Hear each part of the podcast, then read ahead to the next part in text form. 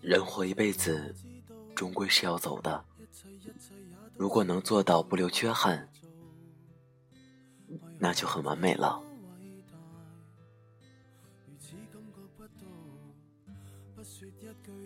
这里是 FM 二四九三九四，给同样失眠的你。希望我的声音能在你失眠的夜里带来一丝温暖。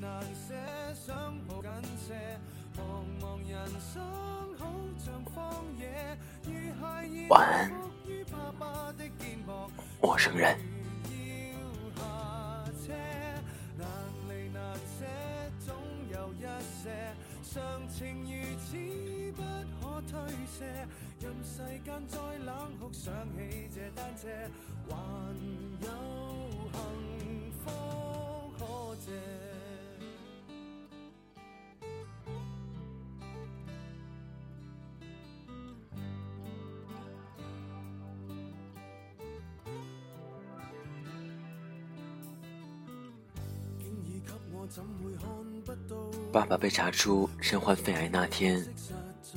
妈妈并没有表现的过度伤心，她只是怔了好久，然后悄悄地抹掉了眼角的泪花。爸爸也很冷静，在详细询问了医生，得知化疗的过程和结果后，他独自在房间里待了一天。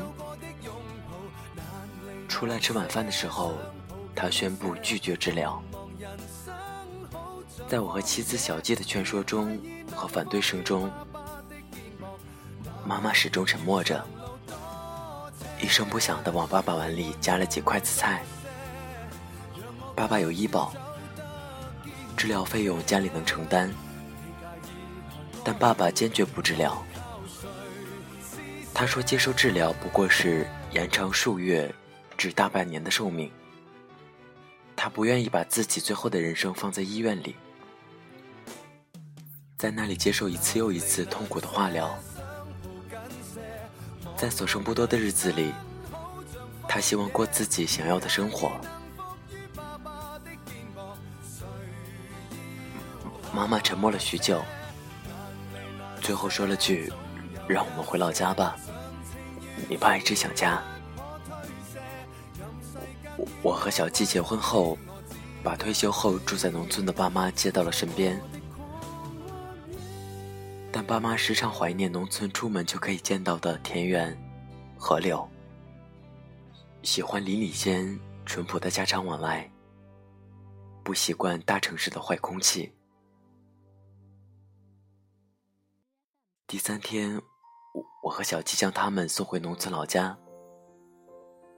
回去以后，他们的日子竟然也过得从容，荒芜已久的院子被打理得生机勃勃。爸爸隔三差五就去花市，买来许多花、树，雇三轮车拉回家种下。我和小季每周回去看他们。小院里的花，一次比一次开得繁盛。爸爸瘦弱的身体穿梭在灌木丛中，浮出松土。妈妈在院子一角拎着胶桶。我劝妈妈：“爸爸身体不好，你劝劝他，别操心这些事了。”他回答：“劝不动，他做的高兴，就随他去吧。”妈妈退休前是教植物课的老师，一辈子最喜欢的就是花。爸爸悄悄告诉我。这些都是你妈喜欢的品种。你妈一直想要这样一个院子。我年轻的时候总觉得自己忙，没空打理，又觉得日子还长，拖来拖去，居然拖了几十年，再不着手，就真的来不及了。原来爸爸一直把妈妈的心愿记在心里。饭桌上，我看见爸爸并没有因病忌口，肉和辣椒什么的，只要他想吃的，妈妈都做给他。临走前，我问爸妈要不要再跟我回去，爸妈拒绝了。爸爸说：“爸陪你半辈子了，知足了。你妈跟着我办事辛劳，爸剩下的日子不多了，想跟你妈两个人过点清静的日子，这里挺好的。”在生命最后的日子里，爸爸选择和妈妈一起度过。我和小季每周末回家看他们。一一个周末，妈妈提前打电话来通知我们不要回去，说有亲戚结婚，他们要去参加婚礼，不在家。事后从别人口中得知，爸妈是出去旅游了，在云南待了八天。怕我和小季不同意，两人商量好瞒着我们。我我生气的责怪爸爸对自己的身体不负责任，责怪妈妈太纵容他了。妈妈后来对我说：“你爸时日不多了，我们就尊重他，让他把想做的都做了吧。人活一辈子。”终归是要走的。如果能做到不留缺憾，那就很完美了。从云南回来的第二周，爸爸的病情加重了。这一次，我们尊重了爸爸的选择，不去医院。爸爸在家中，在我们的陪伴和注视中，平静的离开了人世。临走前，爸爸轻轻叫了一声妈妈的名字。妈妈把手递给他，两双干瘦的手握到了一起。十几分钟后，爸爸走了。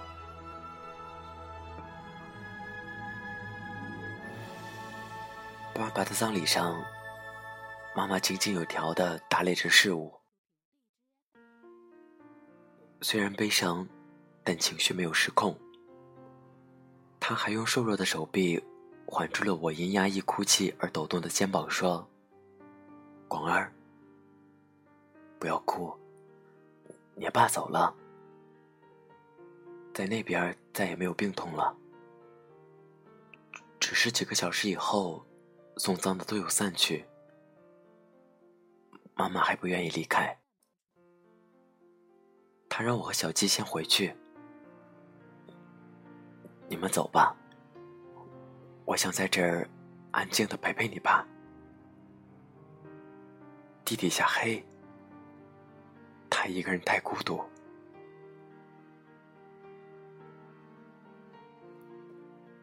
爸爸离世后，妈妈开始旅行。短短半年时间内，他去了三亚。杭州和南京等地。回家看妈妈时，他翻开自己的旅行相册。我看见在云南时虽有病态，却一脸满足的爸爸握着妈妈的手，站在洱海前。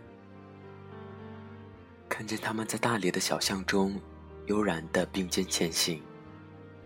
还看见在妈妈后来独自去的许多景点照片里。他手上都拿着一张他们的合影。妈妈说：“这都是你爸生前想去的地方，他来不及去，我把他带过去。”这时我才第一次读懂了爸妈之间的深情。更多节目动态，请关注我的新浪微博主播林峰。节目原文、背景音乐，请关注微信公众号 FM 二四九三九四。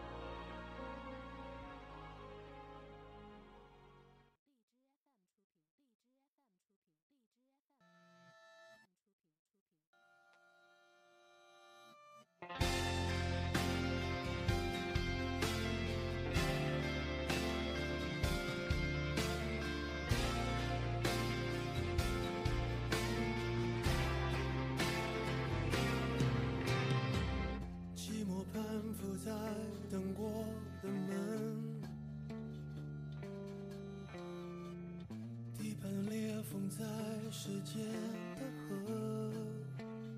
哦，爱与恨总是一线之隔。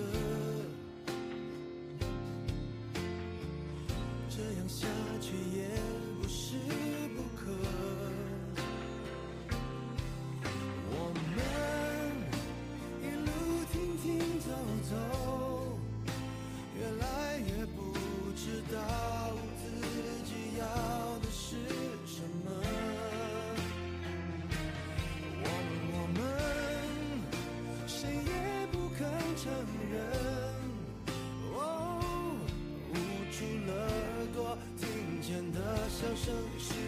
的。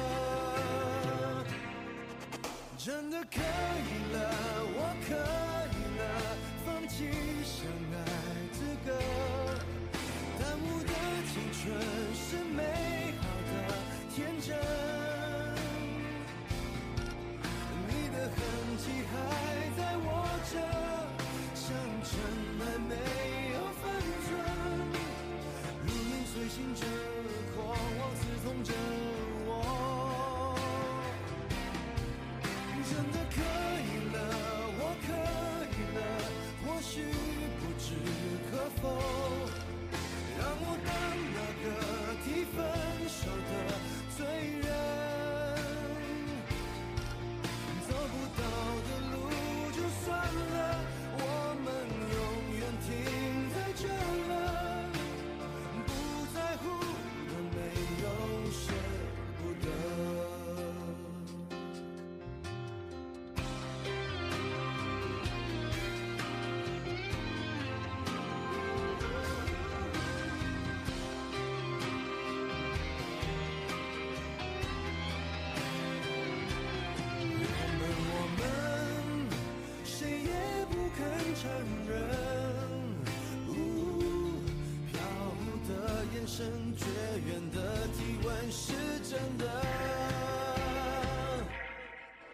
真的可以了我可以了放弃相爱资格耽误的青春是美好的天真。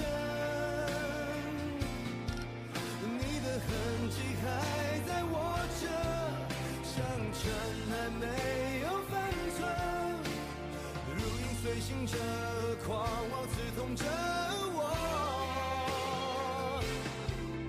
真的可以。